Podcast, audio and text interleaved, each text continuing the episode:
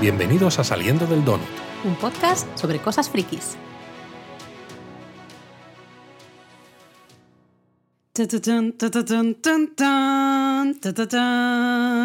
De verdad, Laura, ¿me vas a empezar todos los donuts del Mandaloriano de la temporada 3 cantando la canción de Ludwig Göransson?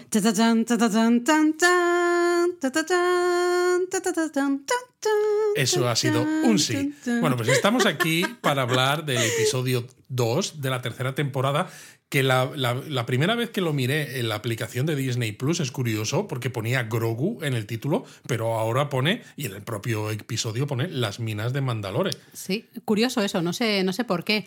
45 minutazos, bien. Que aquí ya se nota que tenemos un poquito más de tiempo para disfrutar y para que la historia tenga un poquito más de, no sé, de, de enjundia.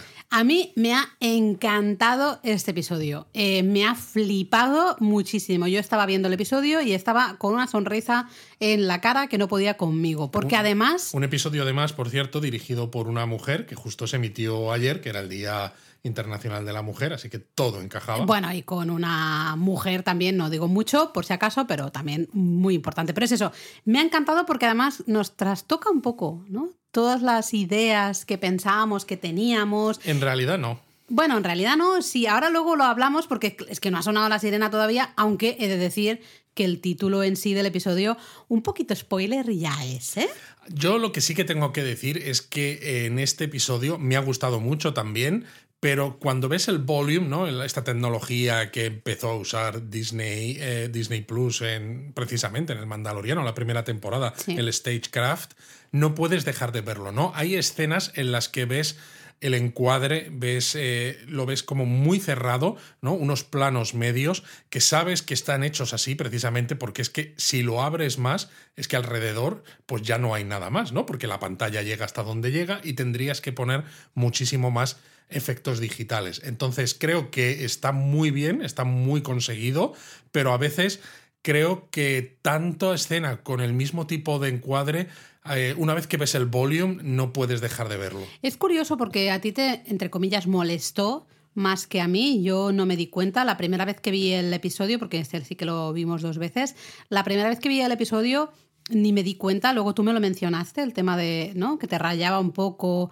en los planos, que veías el volume y que en plan, ¿Sabes ya no, puedo, no puedo no verlo, ¿no? Porque a veces eh, en ciertos planos cortos, que luego, bueno, eh, cuando entran en unas cavernas y demás, ¿no? No, tampoco es mucho spoiler de momento, pero se ve como demasiado decorado porque dices, no sé, yo quiero ver que están en otro planeta diferente, enséñame planos muy amplios, ¿no? Con un gran angular y vale, está ahí el mandaloriano y está entrando en un sitio, pero claro, lo cierras lo suficiente para poner en ese volume unos pocos props que sean físicos con los que se puede interactuar y la pantalla en el fondo que muestra esas eh, imágenes que tú pones las que tú quieras y que sustituyen a la tradicional pantalla verde. Entonces, claro, reduces mucho el, el gasto en- y el tiempo de rodaje, pero como que lo encajonas todo demasiado. Te entiendo, ¿eh? pero en mi caso no, no lo he sentido así. De hecho, la segunda vez que vimos el episodio, eh, tú me, me ibas diciendo, no, Mi- mira, fíjate Tampoco te lo aquí dije mucho porque no quería pero ser pesado. No, Lo pero dije un un par poquito. de veces nada sí,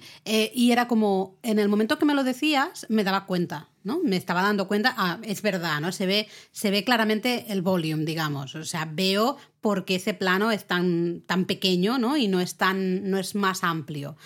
Pero eh, yo no sé qué fue en el episodio de ayer, no sé si yo también estaba como muy de humor, no sé, todo, pero a mí no me molestó en absoluto. De hecho, es un episodio también, he de decirlo, muy oscuro, tiene gran parte muy, muy oscuro. Cierto. Y en cambio, eh, no me molestó tampoco en absoluto. Es verdad que lo vi mejor por la noche que por la mañana, pero... También es, que, hay que decir que tal donde, de- donde estamos nosotros, precisamente por las mañanas nos entra el sol de, Justo de da- mañana, de sí, amanecer. sí. Entonces, claro, cuando tienes esos reflejos, por más que intentes cerrar un poco eh, cortinas y demás, te da reflejos y cuando hay escenas oscuras, que en este episodio las hay, es que no ves absolutamente nada. Pero en cambio, en otros momentos, en otras series, eh, me he quejado mucho, ¿no? De que no veo, que no veo. Dragón.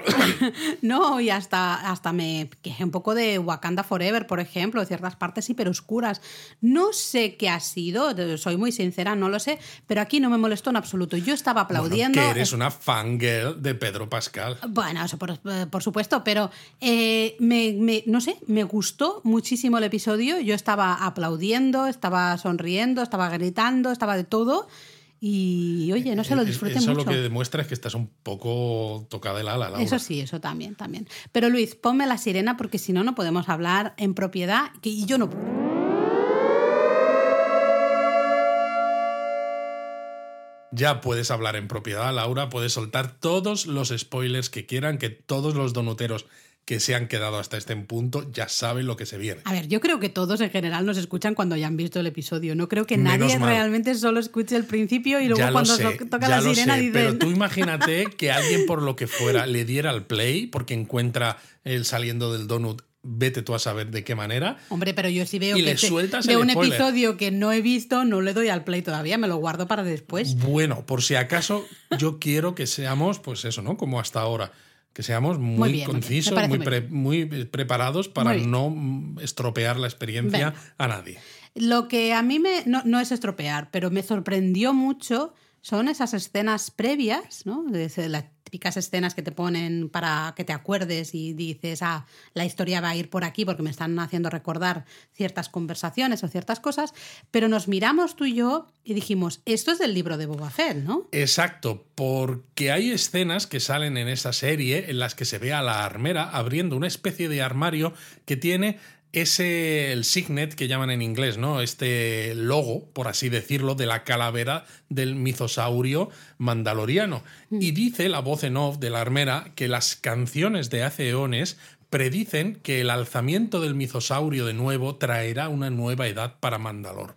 Y ojo con esto, porque cuando lo ves por primera vez, dices, vale, ok, pero cuando lo ves o no, ahora lo estamos recordando después de haber visto el episodio, dices, Es un spoiler de narices. ya. Es un spoiler de narices. y que pone las cosas, dices, uy, uy, uy, uy, lo que se viene, uy, lo que se viene. Así que bueno, nos quedamos con eso ahí, pero a mí sí que es verdad que me sorprendió, porque yo te miré y dije, pero estas escenas, esto... ¿De esto de cuándo es? Tú ¿no? fuiste el que me dijiste, será del libro de Boba Fett, sí, sí, ¿no? De ahí. Eh, volvemos a esa mezcla, ¿no? Justamente de eh, Mandaloriano con el libro de Boba Fett, en Exacto. fin, hay un poco de lío Debería ahí, ser esto ¿eh? el episodio 20, no el 18, como ponen al principio. Exacto. Pero bueno, vemos a nuestro mando que llegamos a Isley eh, en la semana del Bunta, ¿no? Sí, es ¿Esto la víspera como- del Bunta, el Bunta If. Son, pues, Esto que es como Navidad. O Bueno, como el 4 de julio en Estados Unidos Sí, o algo así. a- algo así, porque hay fuegos artificiales, de hecho, y de si te acuerdas, Laura, las carreras de vainas en las que participa. Anakin Skywalker en el episodio 1, La amenaza fantasma, tienen lugar justo en el Bunta If, es decir, esta víspera del día grande ¿no? de, estas, de estas fiestas. Eh, no me acordaba, pero ahora que lo has dicho, pues lo he recordado, sí, señor, es verdad. Y bueno, vemos a Mando, pues aterrizando donde si no, en el garaje de nuestra querida, amada, eh, uno de mis personajes favoritos, Pelimoto, Peli Peli. fantástica. Ah, eh, que además es muy gracioso porque está hablando con. ¿Quién es ese señor? Es un rodiano. Un rodiano es la misma raza que Grido, este que está con Han Solo en el episodio 4, Una nueva Cierto, esperanza, sí, sí. el que le dice mm, una tuta solo, pítale. ¿No? y, y que solo le, le- le dispara y que surge toda esta controversia de quién disparó primero, ¿no? Han ha disparado primero. Exacto.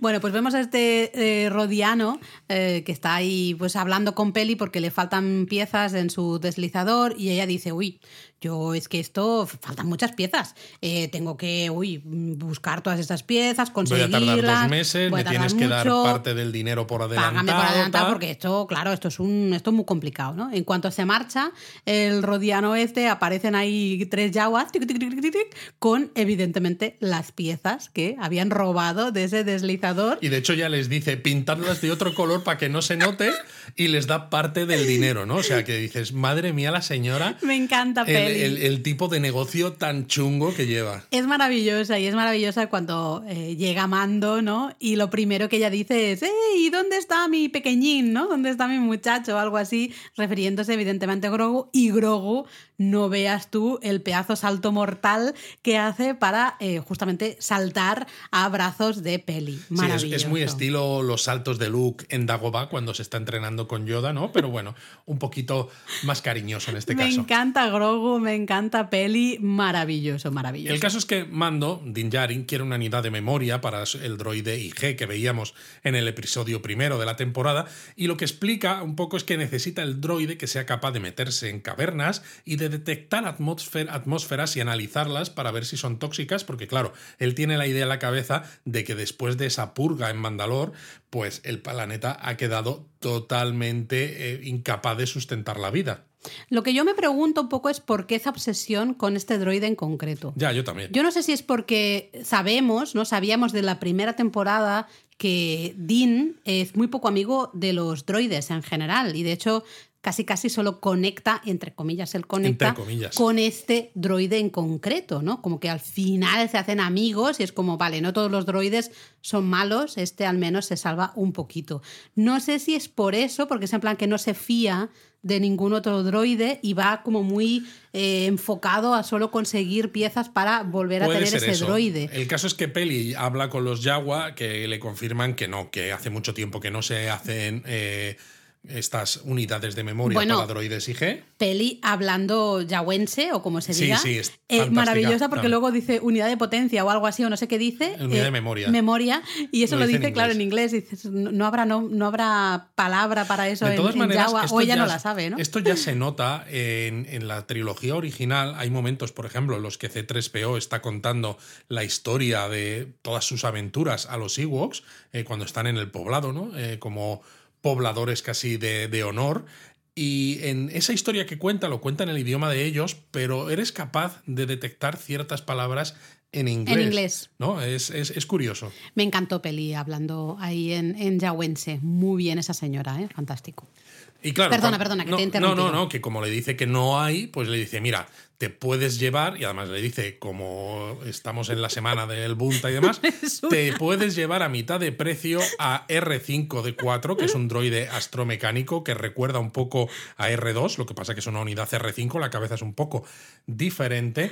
Y si os suena este droide, estáis en lo cierto, porque es el droide que en el episodio 4 los Yaguas llevan a la granja de humedad del tío de Luke y Luke llama rojo y es el que van a comprar en principio hasta que algo revienta dentro de la cabeza del droide y, y el tío les dice a los Jaguars, ¿qué me habéis intentado colar? ¿no? Y entonces es cuando C3PO le dice a Luke, esta otra unidad está en perfecto estado y hemos trabajado juntos y entonces digamos que cambian, dice, ya que habíamos comprado uno, un droide astromecánico, pues en lugar del R5 nos Compra llevamos R2. a R2. Mm, mm, yo, la verdad, ya sabéis que mi memoria es un poco así, bueno, en fin.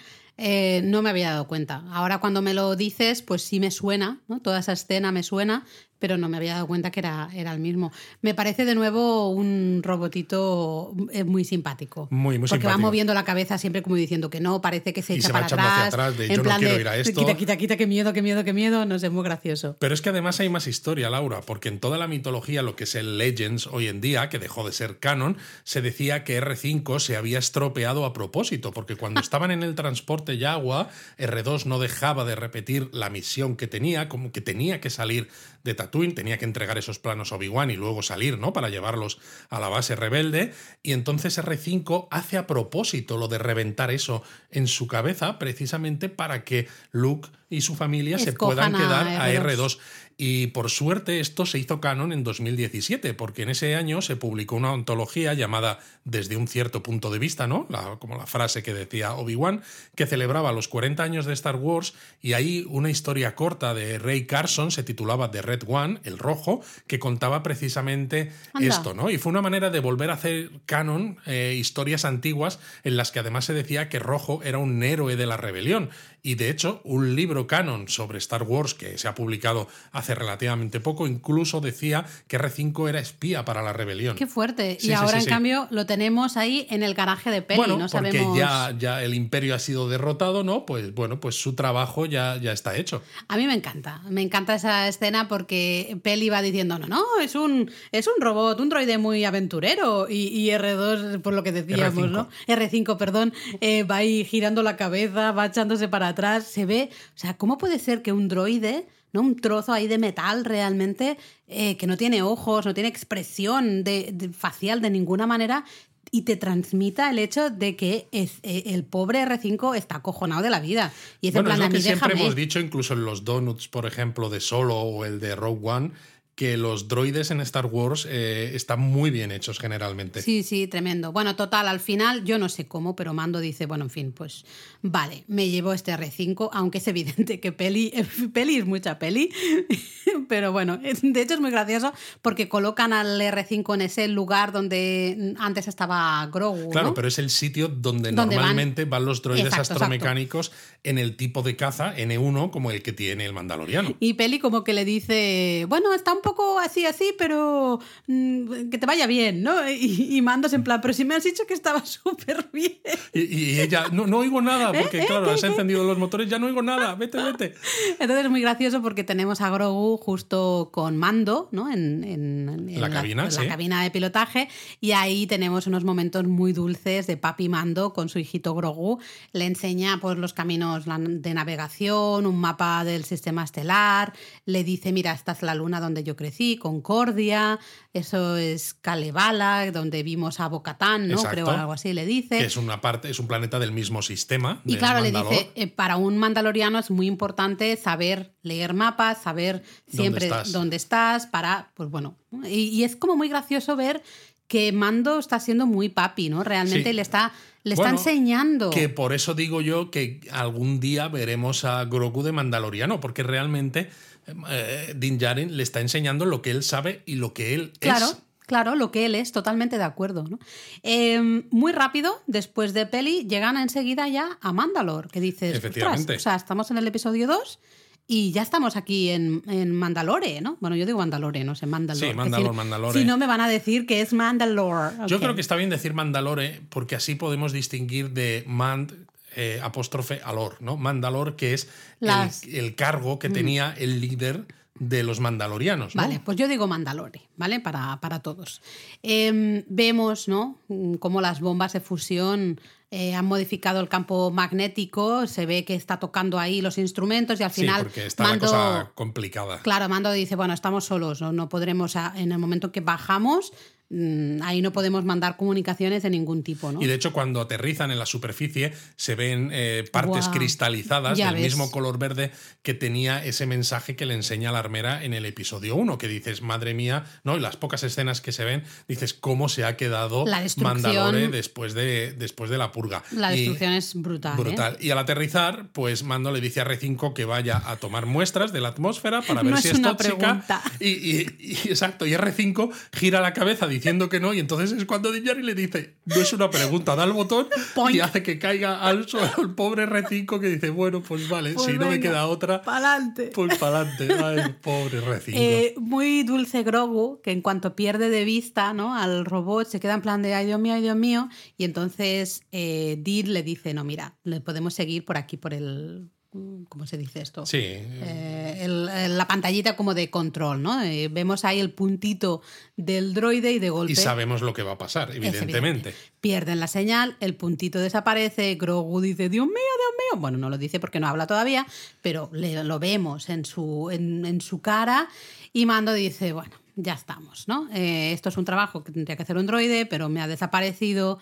Voy a ver, tú quédate aquí dentro, ah, yo me voy a presurizar el casco, porque claro, no sabemos si la atmósfera es tóxica o no, se supone que sí, pero a, a Lo eso cual han ido a también investigar. es bastante ridículo, porque si Mando... ¿Para qué necesitas un droide? Exacto, si tú podías presurizar su casco en todo momento, podías haber abierto la carlinga sin ni siquiera bajarte de la nave, haber tomado una muestra, que digo yo que la nave tendrá algún sistema que permita tomar muestras y haber dicho, oh, es tóxico, me voy, o oh, no es tóxico, me quedo. Yo lo pensé también, pero bueno, mira, pues es igual. Bueno, eso mira, tiene, eh, tiene, sentido por cosas que van a pasar después eh, para las que se necesitan el droide. Claro. Eh, y también, bueno, siempre es un, un buen detallito que salga, que salga peli, ¿no? Pues podemos ir justo a buscar ese droide que lo vamos a necesitar después. Esto es muy como, como juego de videojuego de ir, bueno, también es un cogiendo poco, cositas que necesitarás después. Sí, también es un poco la pistola de Chekhov, ¿no? si, sacas al droide es porque va a tener un papel después. Un papel luego que sea necesario, ¿no? Sí.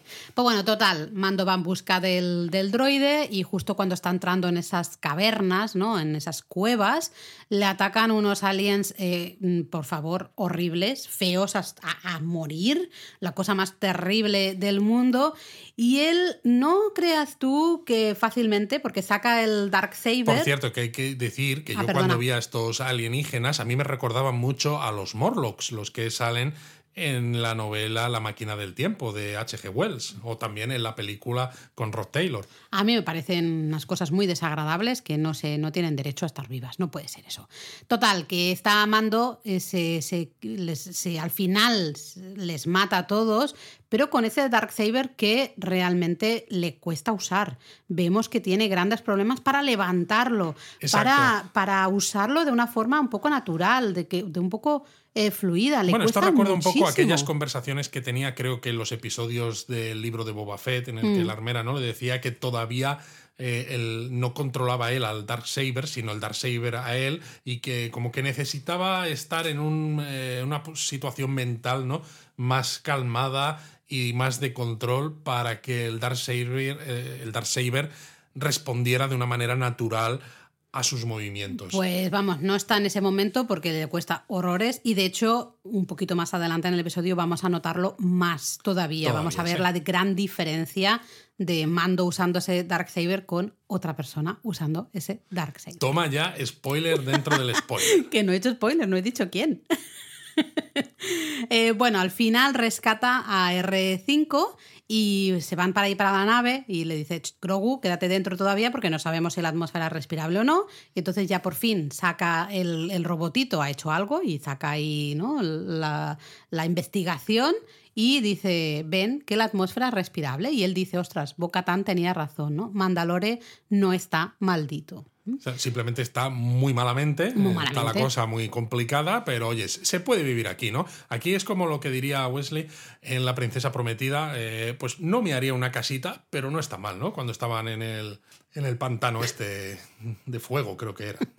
Eh, total, que mm, claro, van en busca, ¿no? Un poco van a investigar por esas cuevas porque quieren encontrar el sitio de las aguas sagradas esas. Las Living Waters, las aguas vivientes bajo las minas de Mandalore, que es el título del episodio. Pero evidentemente no va a ser todo tan fácil porque eso está lleno de bichos y ahí le ataca otro bicho, que es una especie, parece como un droide por la, por la parte de fuera. ¿no? Parece como un, droide de estilo como si fuera una araña o algo así. sí. Luego, pero luego vemos que hay como un alien también medio medio bueno, sí, que, droide. Exacto, y que lo que lleva es una especie de exoesqueleto, ¿no? Eh, y el droide, o sea, lo que sale de dentro es curioso porque eh, a mí me recordaba, o sea, a tres cosas diferentes, ¿no? Por un lado me recordaba Lego Bionicle, ¿no? Unas cosas que hizo Lego mm, que tenían una pinta parecida. Me recordaba luego al droide, al robot de Lost in Space, el que decía Danger, Will, Robinson o, por ejemplo, una especie incluso de General Grievous, por quedarnos dentro del universo de Star Wars. A mucha gente le ha parecido a Grievous, lo he visto en Reddit, yo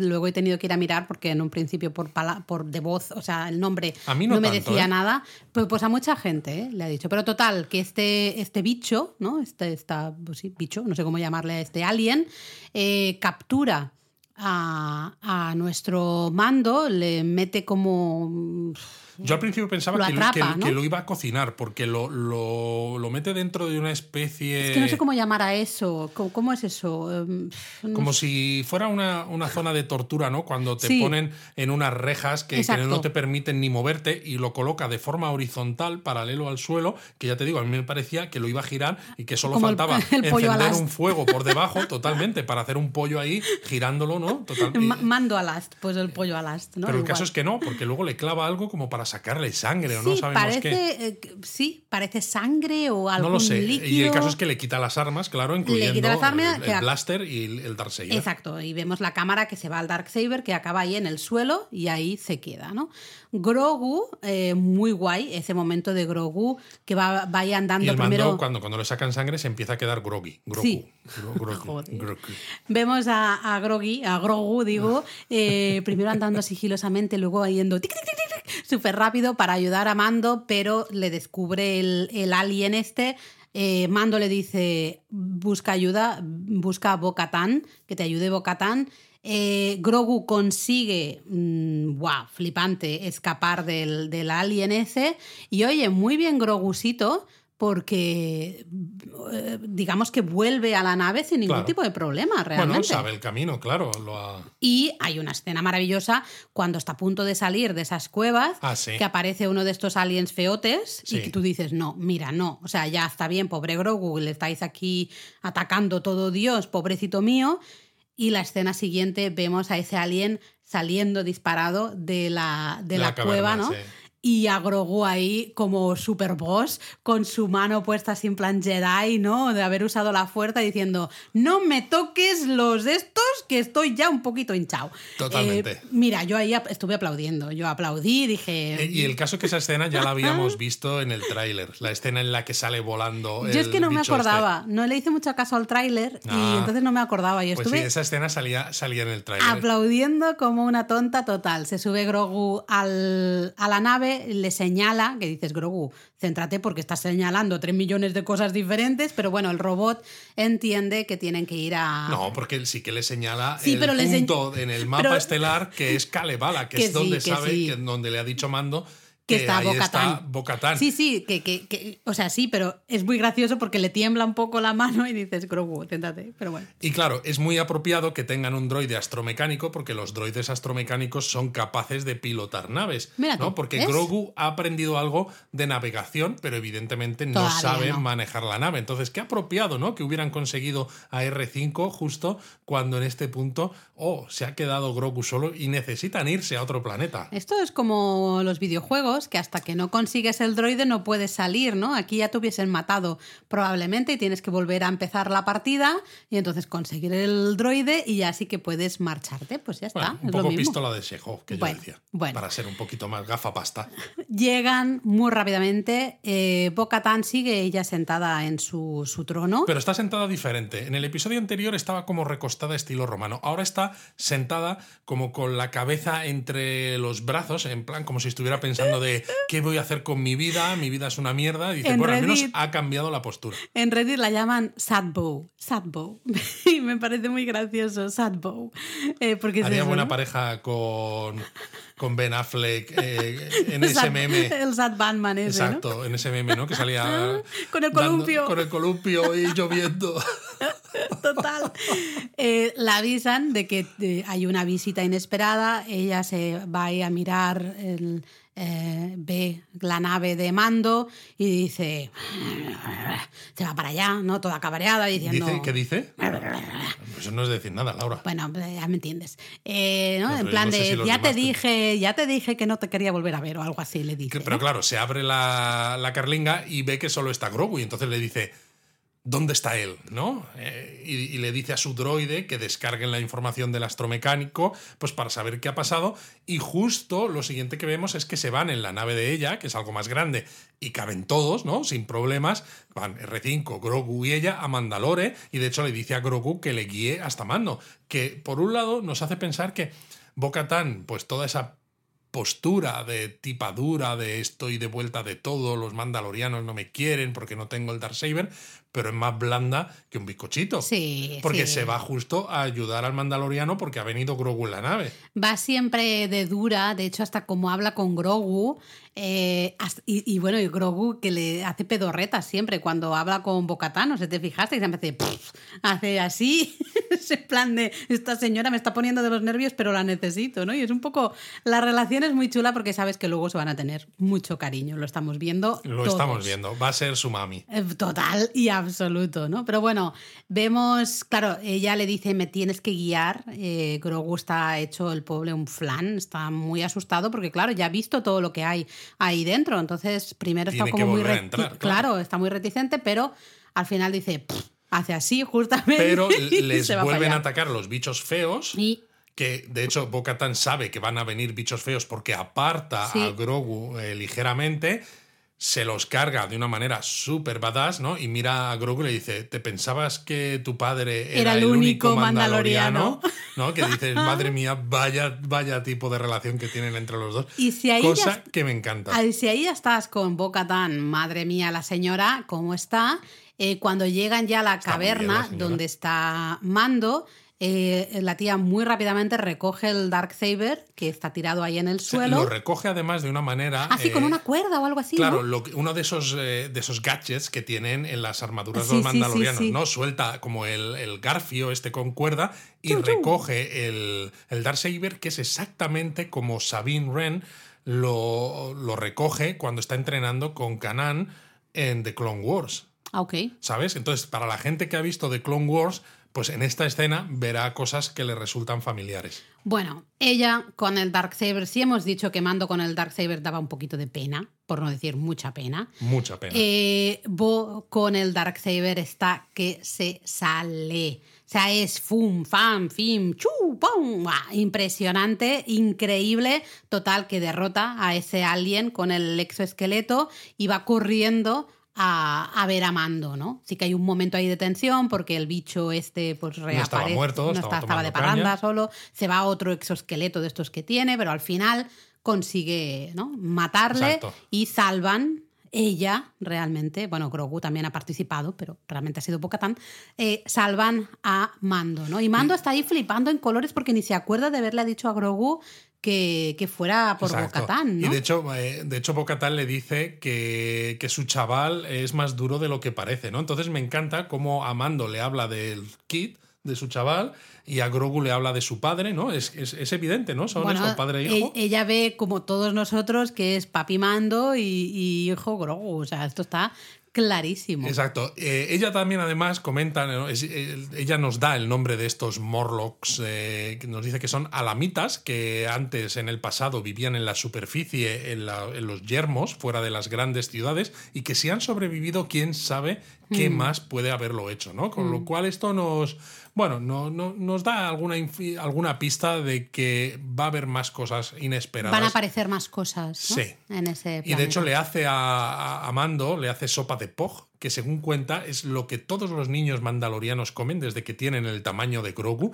Y Mando dice, ah, pues no, no lo he probado nunca, ¿no? A mí esto me gusta, parece una frase así sin más o una escena sin más, lo de la sopita esta de Pog, pero creo que nos muestra mucho eh, es- eso que se va a ir repitiendo a, a lo largo de este episodio, lo que queda, y luego espero que se vaya a repetir en otros episodios, y es la idea de que el grupo este, la, la facción de, de mando, se creen un poco los mandalorianos perfectos, ¿no? Y casi los únicos, los buenos, No sé si los perfectos, válidos. pero sí, los, los, Los- ortodoxos. Exacto.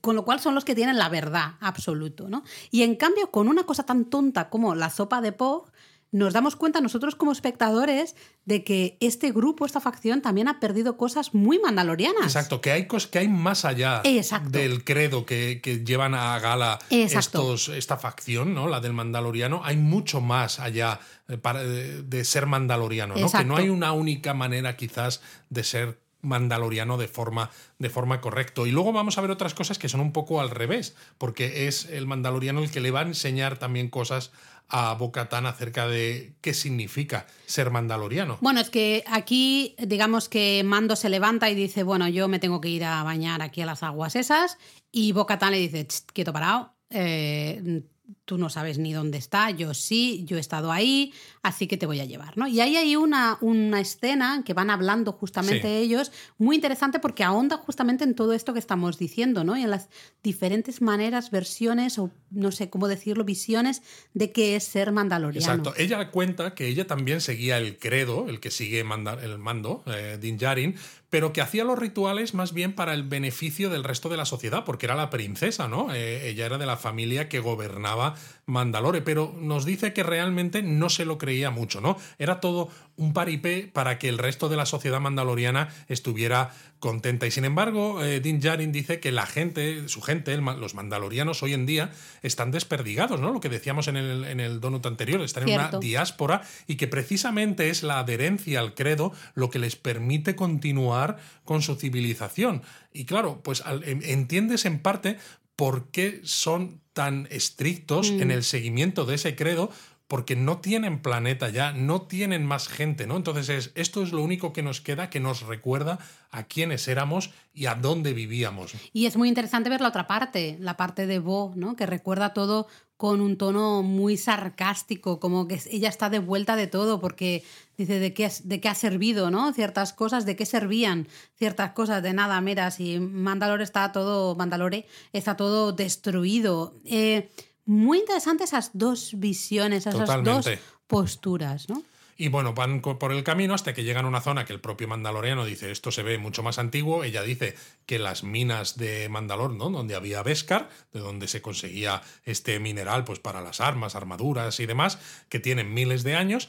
Y llega un punto en el que ven las aguas, que bueno, pues se ve pues una zona como una pues, piscina, una cueva, sí, es un poco natural. como la, la cueva hasta la que lleva eh, Dumbledore a Harry Potter, donde consiguen una de las Horcruxes. Eh, y le dice: Espera, porque te voy a hacer el tour completo. Y justo allí ella hay una inscripción. Exacto, hay una inscripción en la que ella lee y le lee a, Mando y le dice que habla de que en esas aguas vivía un mitosaurio, que era de donde los mandalorianos sacaron su, su símbolo de su cabeza. Pero claro, ella no se lo cree porque la propia inscripción habla de que la figura del mitosaurio es mítica, es legendaria, ¿no? Es algo que los mandalorianos en principio eh, construyeron pues para contar un poco su propia historia y para crear pues una, unas historias comunes que sirvieran a todos. Bueno, un cuento de niños. Hay un momento en que ella ¿no? le dice, que tú te crees todavía los cuentos de niños. O... De hecho, se lo cuenta como si fuera una trampa para turistas, ¿sabes?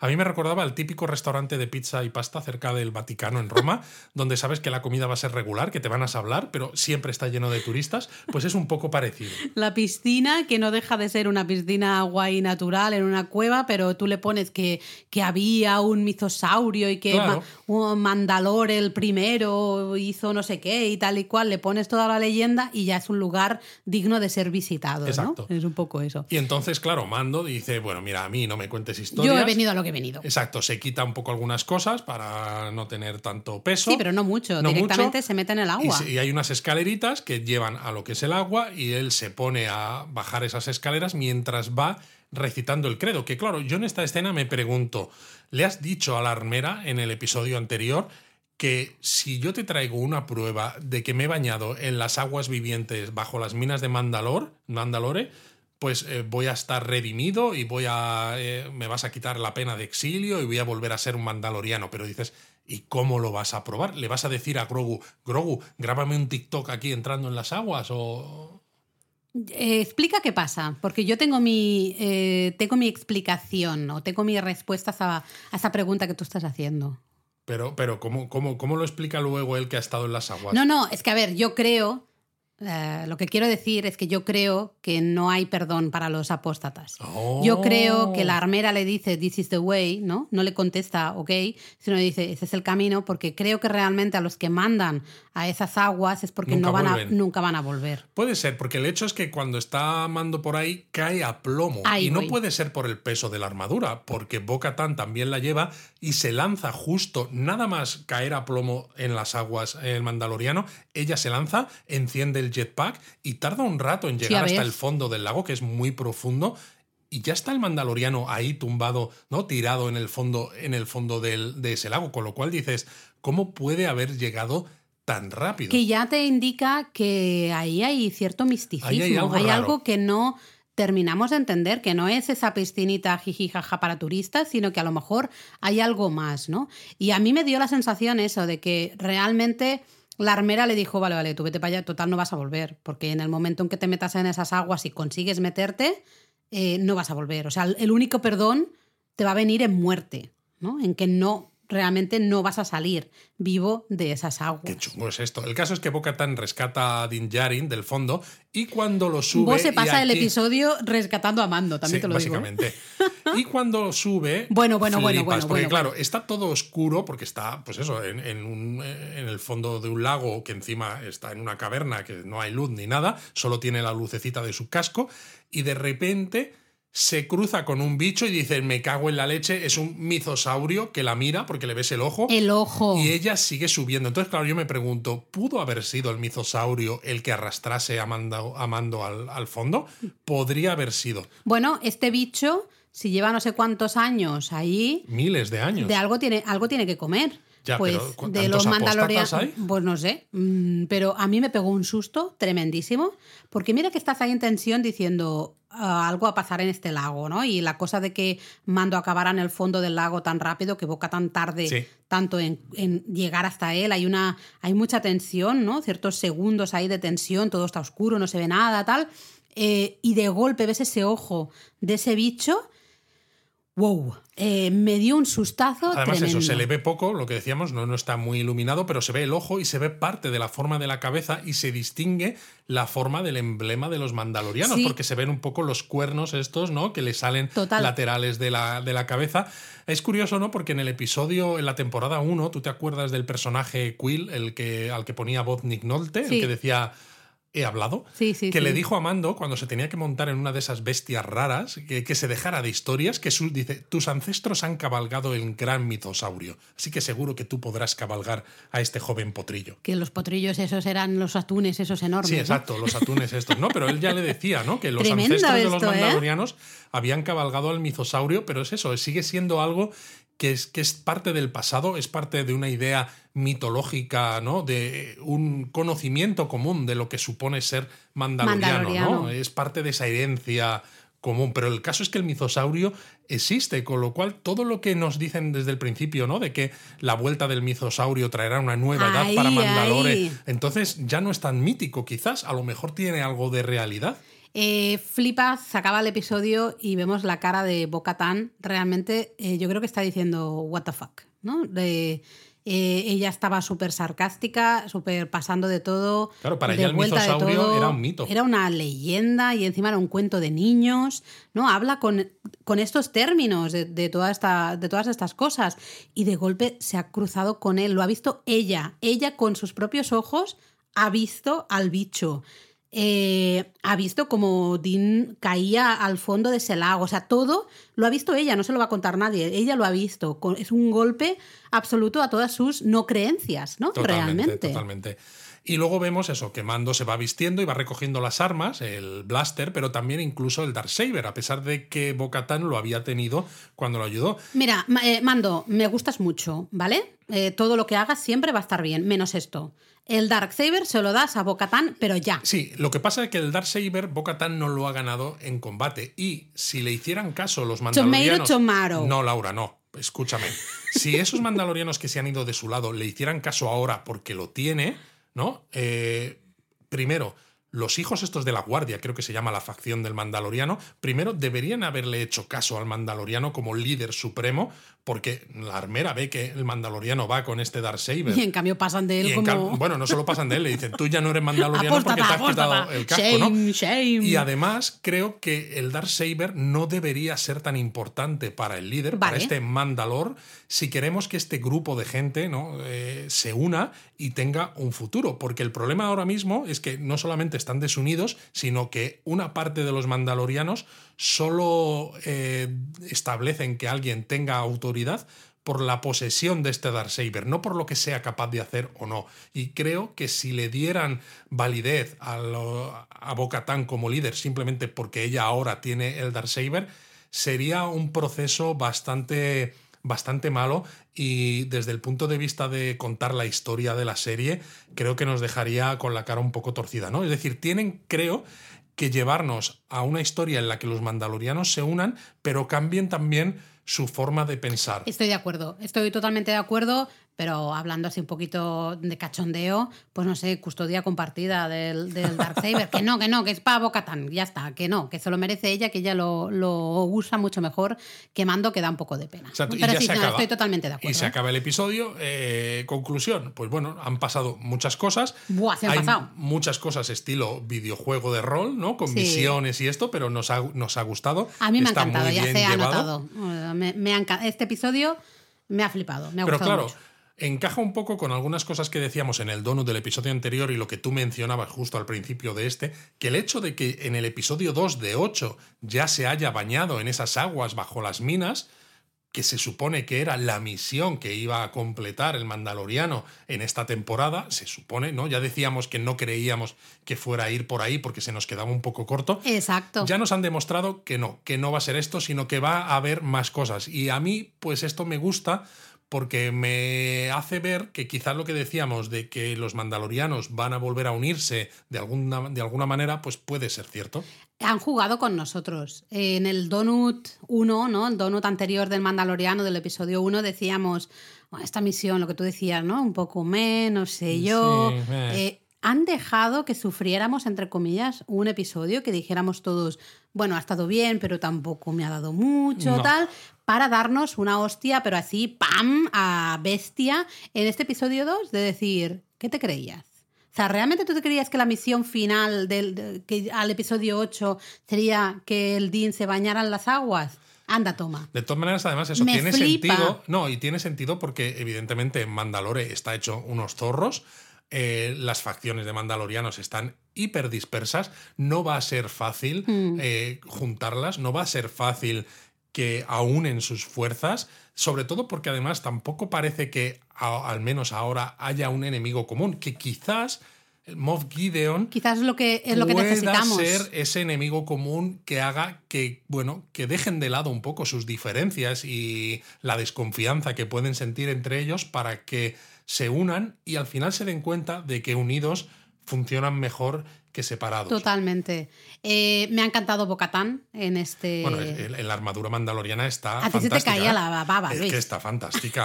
A ver, la chica, la verdad es que anda muy bien con la armadura. Es que ¿eh? anda muy bien con la Eh, armadura. tu, muy bien. Eh, yo he visto en Reddit que la gente shipea muchísimo a Bocatán con mando. Hombre, y teniendo en cuenta la propia relación que ha tenido ya con Grogu en este episodio, yo los veo como papis de, de Grogu. Pues no sé si Grogu estaría muy contento ahora mismo, ¿eh? Sí, porque hombre, sí. a mí me encanta, fijaros, cada vez que habla con Bocatán, Grogu hace ese pedorreta, ¿no? Pff, así.